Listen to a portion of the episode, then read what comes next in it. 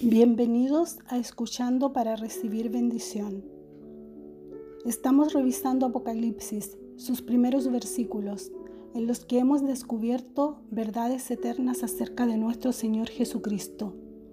En su saludo, Juan ha descrito a Jesús como Mesías, testigo fiel, primer nacido de entre los muertos y rey de los reyes de la tierra cuán grandes títulos usa para llamar la atención de su audiencia a fin de que entendieran que Él vive y no está ajeno a las circunstancias de su pueblo. Y con la siguiente frase se va a entender el porqué de estos títulos y su relevancia para quienes escuchen las palabras de esta profecía.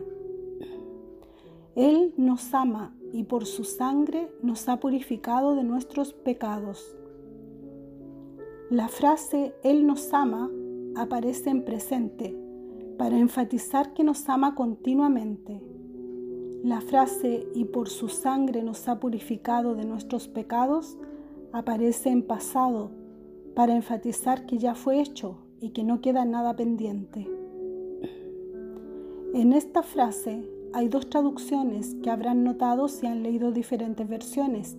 Una traducción dice nos lavó otra dice, nos libertó. Esto sucede porque hay varios manuscritos en los que se lee nos lavó y hay otros manuscritos en los que se lee libertó. En español estas palabras se escriben y suenan diferente, pero en griego entre ambas palabras hay solo una letra diferente y el sonido es casi igual.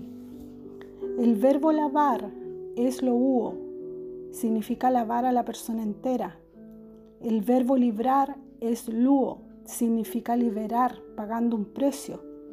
La construcción gramatical nos lavó es lo santi.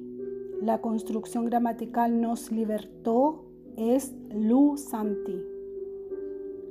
Por su sangre nos lavó, resalta el medio con el cual nos lavó. Se entiende entonces que la sangre es la que nos limpia del pecado siendo la sangre el medio por el cual nos lava, nos hace limpios, nos purifica. Por su sangre nos libertó, resalta el precio pagado por la libertad.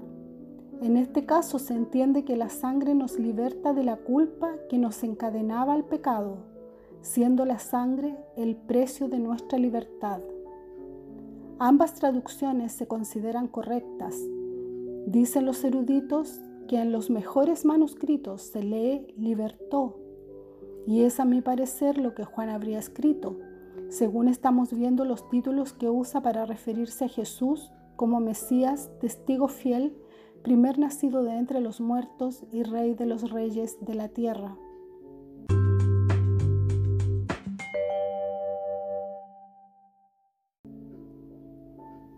Vimos en episodios anteriores que fue Dios Padre quien envió a su Hijo amado con esta misión salvadora.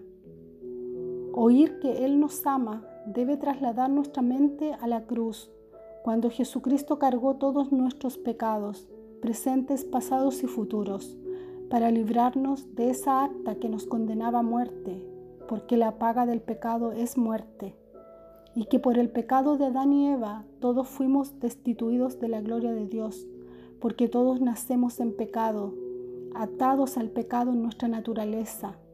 Pero Jesucristo llevó nuestros pecados y pagó nuestra deuda con Dios, nos lavó de nuestra maldad y nos libertó de la culpa que nos encadenaba al pecado, según el plan de Dios Padre.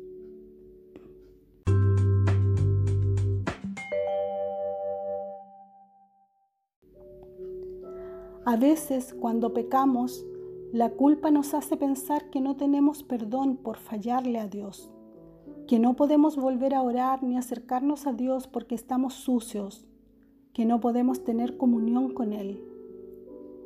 Dejamos de leer nuestra Biblia, dejamos de orar, dejamos de ir a la iglesia y si vamos con este sentimiento de culpa, en vez de restaurarnos, nos aislamos nos sentamos aparte, nos retiramos antes, incluso no participamos de la cena del Señor.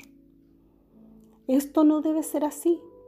debemos recordar que Él muestra su amor para con nosotros en que siendo aún pecadores, Cristo murió por nosotros. Murió por todos nuestros pecados, pasados, presentes y futuros, porque Él nos conoce desde que fuimos engendrados hasta que muramos. Esa es la gran muestra de su amor, y no permitamos que nada nos separe de su amor. No dejes de tener comunión con Él, arrepiéntete si has fallado y ten la seguridad de su perdón. Participa en oración, en estudio, en la cena del Señor. Incluso Judas participó y el Señor le llamó amigo, sabiendo que esa misma noche le entregaría. Eso muestra que Jesús estaba no solo dispuesto a morir por Judas, sino también a perdonarle, porque amaba a Judas. Pero Judas no se arrepintió.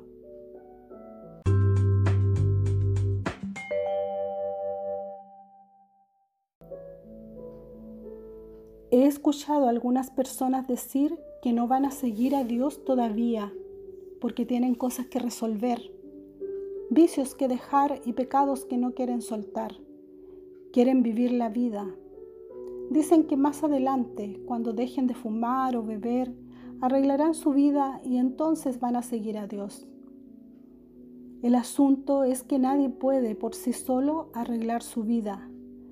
Nadie puede dejar de pecar. No necesitamos estar limpios y santos para ser salvos. Qué grande es su amor. No nos lavó primero para que cuando estuviéramos limpios y bien perfumaditos nos amara, sino que nos amó cuando éramos sucios, asquerosos delante de Dios, cuando estábamos muertos en delitos y pecados, cuando teníamos vicios y nuestras vidas eran un desastre. Él nos ha purificado, lavado, libertado este es un hecho que debemos siempre recordar.